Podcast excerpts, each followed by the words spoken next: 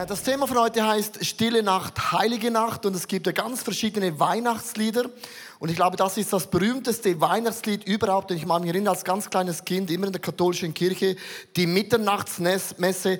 Das Highlight war immer gewesen, am Ende vom Gottesdienst war ein großer Weihnachtsbaum beleuchtet. Man hat dann das ganz dunkel gemacht und hat die ganze Kirche im Dunkeln der Blick auf den Weihnachtsbaum, Stille Nacht, Heilige Nacht gesungen. Und ich hatte immer Hühnerhaut bekommen, weil dieses Lied hat mich gigantisch berührt. Aber eines habe ich nie gewusst, wer hat es geschrieben, warum hat man das geschrieben und wieso ist dieses Lied dermaßen berühmt. Lass uns ganz kurz in die Geschichte hineingehen. Wie ist dieses Lied entstanden und was ist die Hauptbotschaft gewesen von Stille Nacht und dann auch noch die Heilige Nacht?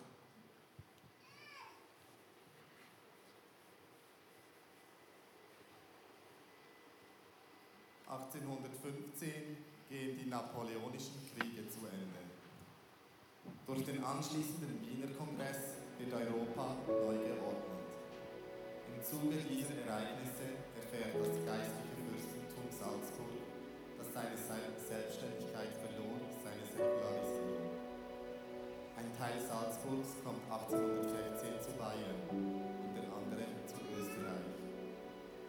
Salzach zur Staatsgrenze wird. Der Fluss bildete durch den Salztransport über Jahrhunderte die Grundlage für den Wohlstand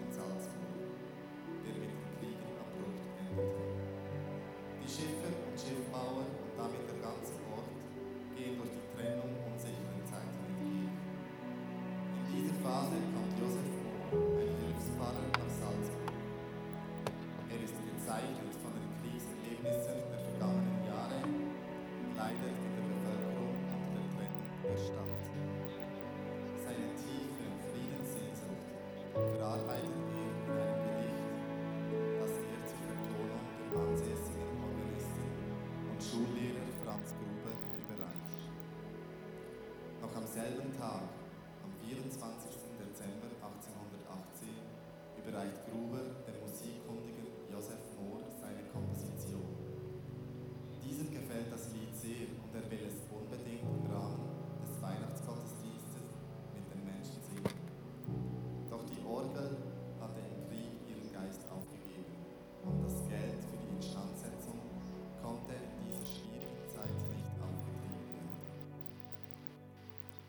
Josef Mohr lässt sich davon nicht abhalten. Kurzerhand greift er zur Gitarre und stimmt zum allerersten Mal in der Kirche zu Salzburg Stille Nacht, Heilige Nacht an, das die kriegserschütterten Menschen zu Tränen rührt und die Hoffnung auf Frieden schürt. Stille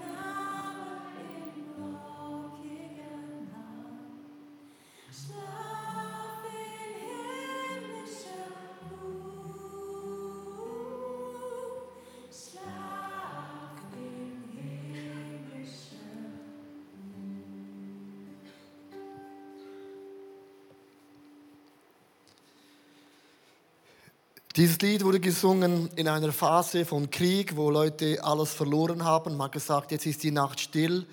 Diese Nacht ist heilig. Unser Retter ist geboren. Das ist eigentlich eine Prophetie, dass das Leben mit Gott nochmals eine neue Wende bekommen kann. Und diese Botschaft ist bis heute nicht, hat nicht aufgehört, dass Gott ist ein Retter in unserer Situation von unserem Leben. Es heißt in Jesaja Kapitel 9, Vers 5, denn uns ist ein Kind geboren, ein Sohn ist uns geschenkt. Er wird die Herrschaft übernehmen, man nennt ihn wunderbarer Ratgeber, der starke Gott, ein ewiger Vater und er wird auch unser Friedefürst sein in unserem Leben. Ich möchte heute Morgen eine Frau auf dieser Bühne begrüßen. Man kann sagen, Stille Nacht, Heilige Nacht ist auch ihr Lied, weil sie hat viele Schicksalsschläge erlebt in ihrem Leben und sie hat gelernt, dass dennoch am Ende Gott ist ihr Retter. Das ist Dorothee Wittmer. Lass uns einen großen Applaus geben, unsere Dorothee Wittmer on the stage.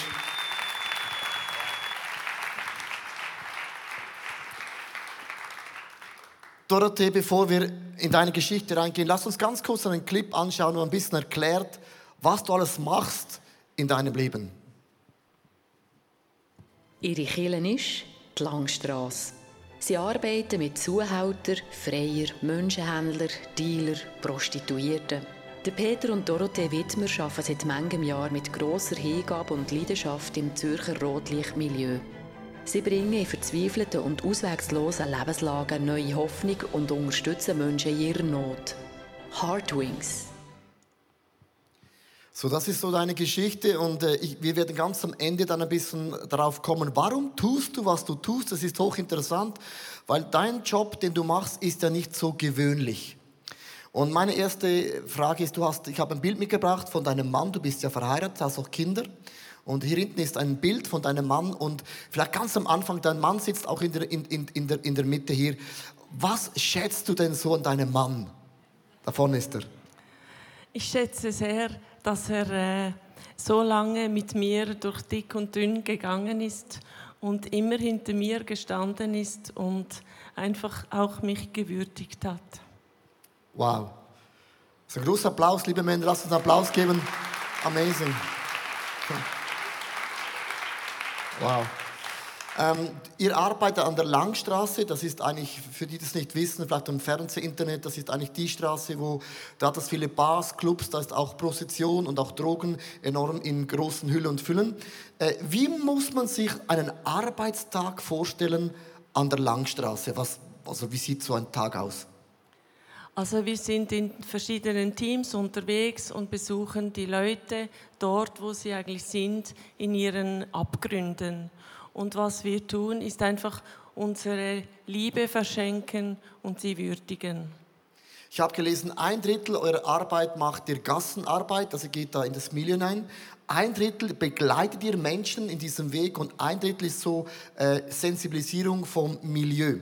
Jetzt ist so meine Frage, also wie sieht das aus? Geht er da in ein Bordell, sagt, hallo, ich bin Dorothea, Jesus gibt es auch noch.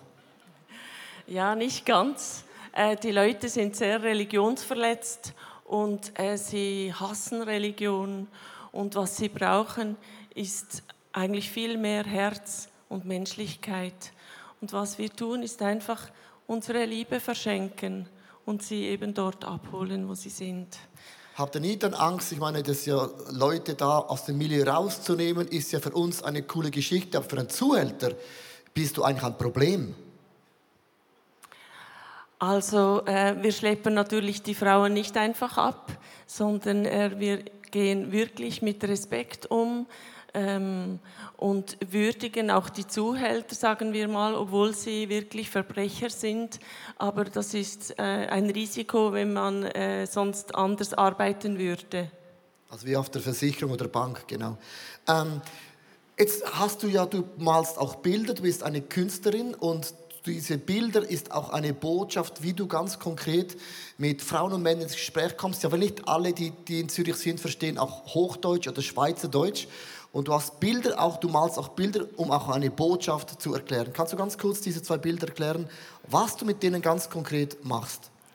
Also zum Beispiel zu diesem Bild möchte ich sagen, äh, das ist wie die Welle der Vergangenheit, wie ein Tsunami. Und äh, die hat mich immer wieder überrollt und vor mir äh, der, äh, die Hoffnungslosigkeit, die Verzweiflung, der Schmerz, der Tod, ich mittendrin. Und so sind viele Frauen, sie sind mittendrin in diesen Schmerzen, sie sind entblößt und entwürdigt. Und da ist ein Gott, der hat sich herabgeneigt in meine Dunkelheit und der hat mich überschüttet mit Liebe, mit Würde und hat mich wiederhergestellt. Und eine Frau kam in unser Office und hat dieses Bild sehr lange angeschaut und dann hat sie sofort angefangen zu weinen und hat so herzzerbrechend geschluchzt, weil genau sie ihre Geschichte da drin gesehen hat. Ein anderes Bild ist dieses hier. So ist es genau mit den Frauen. Sie kommen aus armen Ländern und äh, haben einen Koffer voll Träume. Sie träumen vom großen Geld oder von einem reichen Mann, von einem schönen Job, aber die Realität ist, dass sie eigentlich dann in der Bar landen, im Menschenhandel und in der Prostitution und sie kommen alleine nicht heraus und wir zeigen ihnen dann diese Karten, die reden eben direkt ins Herz und sie sehen sich da drin und dann sagen wir, weißt du, äh, wenn du Hilfe brauchst und eine Veränderung möchtest, sind wir da für dich und begleiten dich heraus. Also dann mit einer Kunst ihr eigentlich ihnen erklärt, egal, egal was für eine Sprache sie sprechen, weil Bilder sind ja visuell sprechen eine ganz, ganz große Sprache. Wir haben ganz kurz einen Clip äh, auch äh, gefunden, wo ihr auch eine Frau aus dem Milieu raus begleitet habt und das ist eine auch sehr, sehr emotionelle Geschichte. Und jemand, der ganz viel erlebt hat, weil sie in Kontakt mit Widmers kam, ist eine Prostituierte, die wir jetzt hören. Ramona, wie kam es dazu, dass du diesen Job gemacht hast, diese Arbeit als Prostituierte? Äh, ich denke, wie die Frau vielleicht, wir müssen so schnell Geld brauchen. Oder das ist eine, ein Beruf, wo man kann so schnell Geld verdienen. Ich habe mir gefühlt, immer, immer brauche ich immer allein. Das ist, das ist so schwierig, immer, immer allein. Weil du dich einfach alleine gefühlt hast, weil du, man kann nicht so gut jemanden kennenlernen, oder, wenn man da arbeitet? Das ist das Problem mit ähm, andere Personen kennenlernen. Die Person will immer wissen, wo arbeitest du, was machst du. Du kannst ah, super, ich bin eine Prostituierte, ich arbeite Langstraße. Du kannst versagen, wieso die Leute immer weg Wieso wir gehen nicht in andere Seite? Wir müssen hier äh, bleiben. Wieso das ist unser Beruf? Du hast es ja geschafft. Du arbeitest nicht mehr hier als Prostituierte? Glücklicherweise nicht mehr. Ja. Ihr habt eine Frau da rausgeholt aus dem Milieu und jetzt ist natürlich die Frage, betet man da einfach dann so, Jesus, komm in mein Leben und dann ist alles gelöst für die Frau? Äh, es wäre schön, wenn es so einfach ginge. Nein, es ist eigentlich ein sehr, sehr langer Prozess, ein langer Weg und man braucht einen langen Atem. Die Leute sind oft schwerst traumatisiert und sie haben so viele offene Wunden und sie müssen erst einmal wieder lernen, das ganz einfache Leben, das normale Leben und das ist sehr schwer für sie, diese Prozesse. Ich habe ganz am Anfang diesen Bibelvers vorgelesen, möchte ich nochmals vorlesen. Jesaja 59,5. Denn uns ist ein Kind geboren, ein Sohn ist uns geschenkt. Er wird die Herrschaft übernehmen. Man nennt ihn wunderbarer Ratgeber, starker Gott, ewiger Vater und auch Friedefürst. Er hat das ganz verschiedene Eigenschaften drin. Und jetzt ist meine Frage und auch die Frage von vielen Leuten hier drin, warum machst du einen solchen Job? Äh, und jetzt ist es interessant. Mit der mit dem Trost, den Gott Menschen tröstet, können meistens auch Menschen wieder trösten. Und Dorothea, meine Frage ist, ist an dich, was ist deine Geschichte? Also ich war eine Frau, 45 Jahre von meinem Leben gefangen in Lügen, in Geheimnissen, in Beschämung und so weiter. Und ich bin in einem christlichen Elternhaus aufgewachsen, sehr gesetzlich, sehr religiös, konservativ. Meine Eltern, sie haben es eigentlich gut gemeint. Sie waren nicht einfach böse Eltern, sie waren auch Pastoren und sie wollten uns Kinder schützen, aber sie hatten eine Prägung mitgebracht und äh, sie lehrten uns, äh, sie hatten die Überzeugung, dass sie den Kindern den Willen brechen müssen. Und so, das haben sie dann gemacht mit Gewalt, mit äh, Strafe, mit äh, Isolation. Ich hatte keine Freunde, die ganze Schulzeit nicht. Ich bin sehr isoliert aufgewachsen. Wenn die Freunde draußen gespielt haben, dann war ich im Zimmer. Ich musste Aufgaben machen oder sogar manchmal schlafen und die Rollläden unten. Ich war wie eingesperrt. Und äh, einfach, es war viel Gewalt auch in unserer Familie, Lieblosigkeit, Härte. Und so ging es dann weiter. Mein Vater hatte ein Problem mit Zorn, mit Jähzorn. Und alles, was nicht äh, passiert ist, also was man nicht aufgearbeitet hat im Leben, das bricht wieder auf und gibt man auch weiter an die Kinder.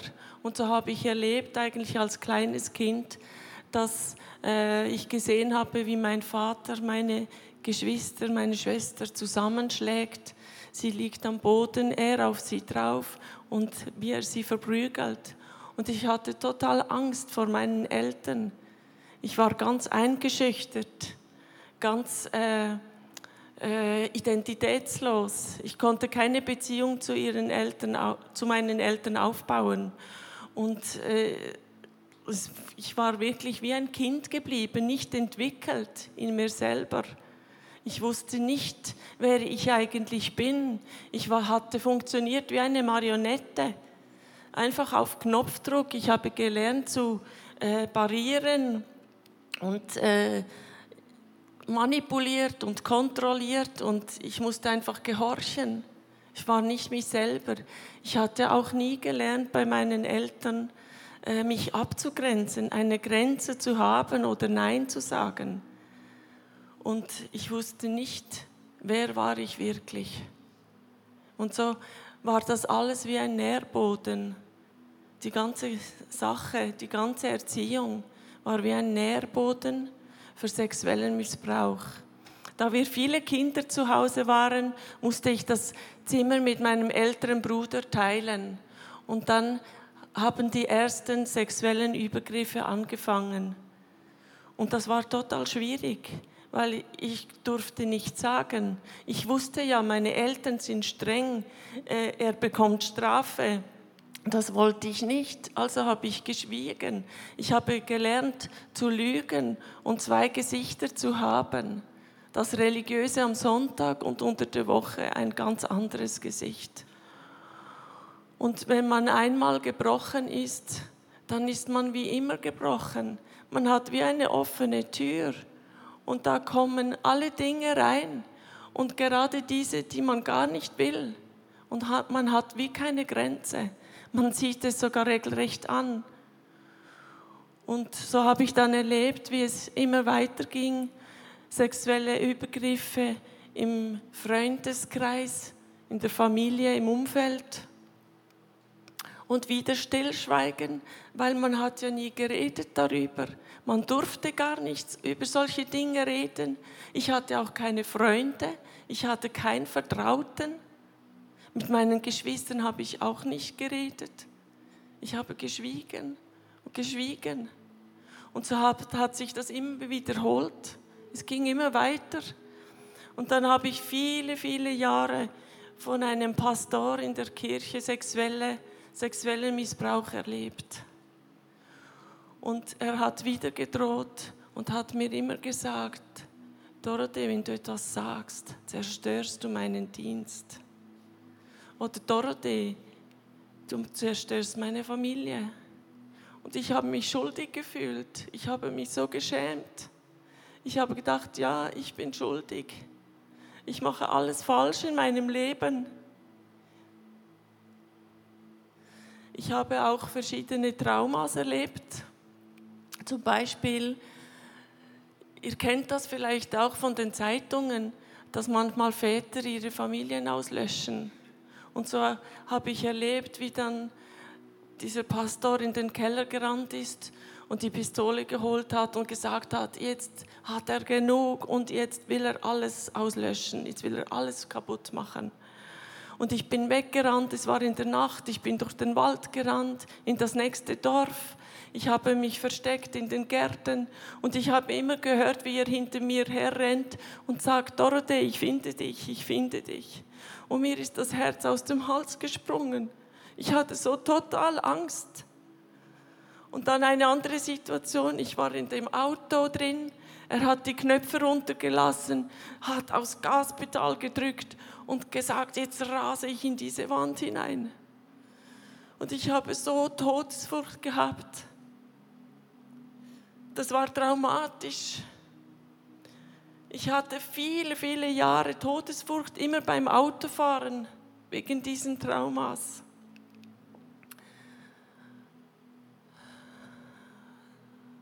Und dann ging es weiter.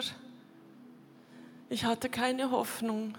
Ich hatte ja niemand. Ich musste immer stillschweigen.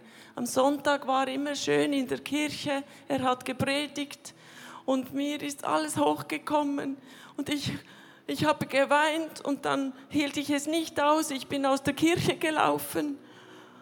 Und die Leute haben gedacht, was ist das für eine komische Zicke? Oder die ist so komisch. Was hat die für eine Belastung?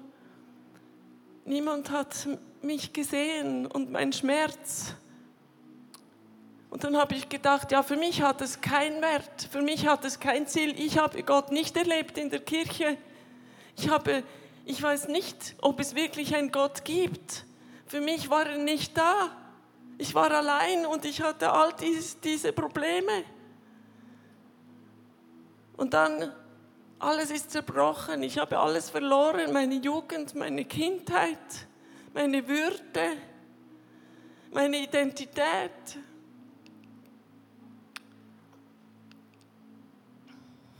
Und ich hatte keine Hoffnung mehr.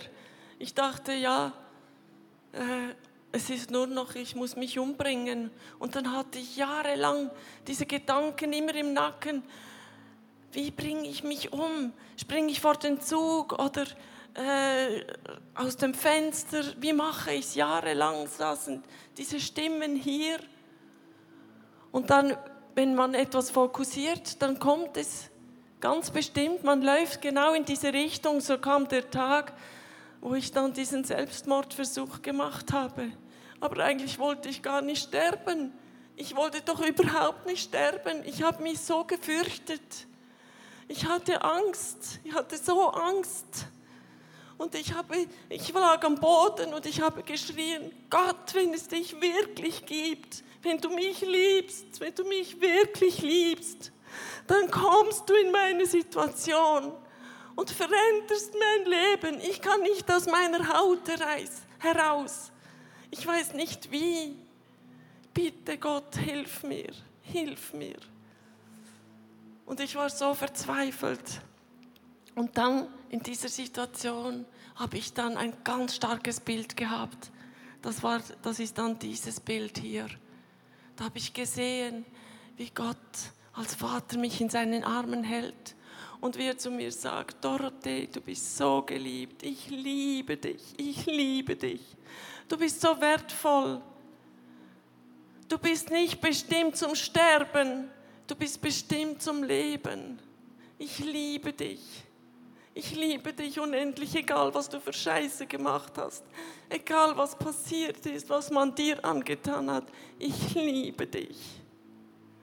Und das habe ich gespürt, das erste Mal in meinem Leben habe ich diese Liebe gespürt, diese echte Liebe. Da war kein Mensch, niemand war da, aber diese Liebe. Und diese Liebe hat mein Leben verändert.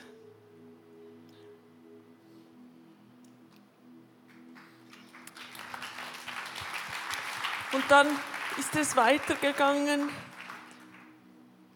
Ich habe dann, es war ein langer Prozess und ich hatte viele Schmerzen. Ich habe Kraft bekommen. Ich habe dann angefangen, die Wahrheit zu sprechen. Ich habe angefangen aufzudecken. Und ich hatte viele Schmerzen wegen all diesem Aufdecken. Und immer noch war ich viel alleine. Aber ich habe immer wieder gewusst, Gott ist bei mir, mein Vater ist bei mir, er liebt mich und er macht alles gut in meinem Leben. Aber es war ein langer Prozess, so lang und immer wiederholten sich die Dinge. Und immer wieder musste ich sagen, und doch liebst du mich, und doch liebst du mich. Und dann habe ich gemerkt, dass all das Leid, das kann ja nicht vergebens sein. Das ist doch nicht einfach sinnlos, irgendwie per Zufall. Ich habe gespürt, da sind noch so viele Menschen draußen oder auch in den Kirchen, die leiden, die, die schweigen jahrelang, die gefangen sind an dicken Ketten, die man nicht sieht. Und ich habe gemerkt, ich bin bestimmt, das, was ich erlebt habe, dass ich das weitergeben darf. Und ich habe so Freiheit erlebt. Ich konnte mich versöhnen mit meinem Bruder. Er ist kurze Zeit später gestorben an einer Überdosis Heroin. Aber er hat sich auch vorher zu Gott umgewandt. Er hat gesagt, es tut ihm so leid. Er ist zu mir gekommen und gesagt, Dorothee, es tut mir so leid, was ich dir angetan habe. Und ich konnte mich versöhnen, auch mit meiner Familie, mit, mit Gott, mit meiner Vergangenheit, mit der Kirche. Und ich habe gewusst, da draußen sind Menschen, die warten auf ein bisschen Liebe. Wir sind doch alle bestimmt, diese Liebe weiterzugeben. Gott sieht das Gold in uns, nicht den Dreck. Und wir wollen doch auch nicht den Dreck bei den anderen sehen. Wir wollen das Gold sehen, das Echte. Und um das geht es. Dafür ist Jesus gestorben. Dafür ist er in diese Welt gekommen. Das ist Weihnachten. Wenn Menschen verändert werden und diese Liebe erfahren. Wir sind Goldschürfer, sagen wir mal an der Langstraße. Dorothee, deine Geschichte, ähm, ja, sie ist äh, bewegend. Weil, ähm, weil man, man, man, man, man, erzählt eigentlich eine solche Geschichte nicht in der Kirche. Dass ein Pfarrer dich missbraucht und sagt, du darfst nichts sagen. Und als ich deine Geschichte gehört habe vor einem Jahr, ich habe geweint. Was Menschen fähig sind, einander zu, anzutun. Und dann immer der fromme Deckmantel oder was auch immer.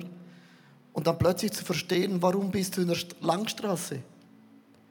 Warum macht die den Job? Ganz einfach, weil mit dem Trost, den Jesus dich getröstet hat, bist du fähig zu spüren, was Menschen durchleben. Ob die von Rumänien kommen, von wo auch immer. Und ich finde es so krass.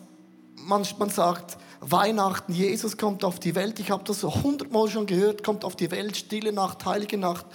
Es sind wunderbare Strophen, aber dass Jesus effektiv noch immer Menschen Würde gibt, nach tausend von Jahren, hat nie aufgehört. Er kam als ein Friedefürst. Er kam als ein starker Gott, wenn du schwach bist in deinem Leben. Er kam, um Stärke zu geben. Das ist nicht einfach eine Floskel.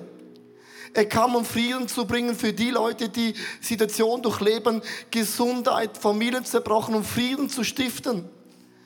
Wir feiern jedes Jahr diese Geburt, diese Botschaft von Würde. Und das hat mich so bewegt, einfach zu sehen, dass du nicht den Bettel hingeworfen hast und dass Jesus dir und deinem Mann und deinen Kindern Würde gegeben hat und diese Würde ihr hinaustragen könnt in die Langstraße mit Stille Nacht, Heilige Nacht. Der Retter ist geboren. Ich möchte heute zum Ende äh, ein Gebet beten. Einfach für unsere Situation. Lasst uns wirklich Weihnachten erleben. Lasst uns nicht einfach dieses Jahr den besten Braten machen, die besten Geschenke, sondern lasst uns das beste Geschenk flehend zu Gott bitten, dass er vielleicht deine Familie, vielleicht deine Gesundheit, vielleicht deine, deine Träume, deine Visionen. Oh my goodness.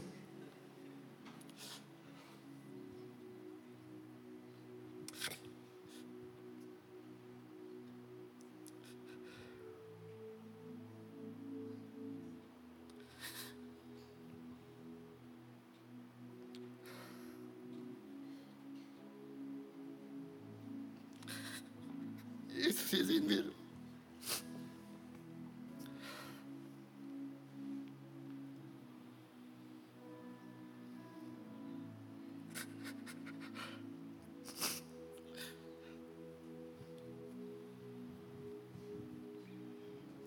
Ich möchte Danke sagen, Jesus, für den Moment, wo wir berührt sind von Geschichten, von, von dem Schmerz, von diesem Schmerz, von dieser Traurigkeit. Und ich möchte dir Danke sagen, Jesus, dass das nicht das Ende ist. Das ist das Leben von Dorothee, dass das sagt, dass es widerspiegelt, dass du hier nicht am Ende bist. Und egal, wie wir uns fühlen, was uns berührt an dieser Geschichte, dass du auch unseren Schrei hörst, Jesus. Und ich bringe dir hier heute diese Menschen im Besonderen, die verletzt sind von Kirche, von dem Bild, das ihnen vermittelt worden ist, die verletzt worden sind auch durch Pastoren, Jesus. Und ich bitte dich, dass du hier einfach unser Gebet nimmst und Herzen heilst. Auch hier drinnen sitzen Menschen, die einen Schrei im Herzen haben, die noch nie jemand gehört hat, aber du hast gehört, Jesus. Und ich danke dir, was einfach zu Asche geworden ist auf dieser Welt, das machst du zu Diamanten.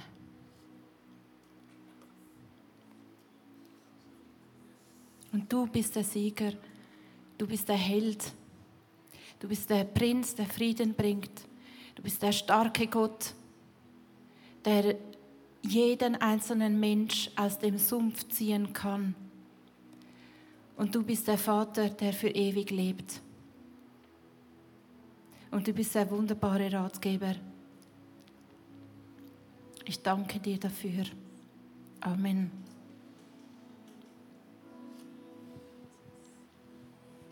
Lasst uns zusammen einfach. Mich ist es äh, einfach bewegend zu sehen, dass Jesus ist nicht einfach eine Floskel. Es ist effektiv der, der uns Leben gibt. Stille Nacht, heilige Nacht. Lasst uns, die Band spielt ein Lied, das heißt Lifesaver. Er ist mein lebensrettender Mensch. Und Dorothee, danke dir, dass du eine Botschafterin bist mit deiner Familie zusammen. Mit dem Schmerz, wo Jesus dich getröstet hast, auch andere Menschen trösten kannst. Und das ist einfach gigantisch. Lass uns Dorothea einen Applaus geben.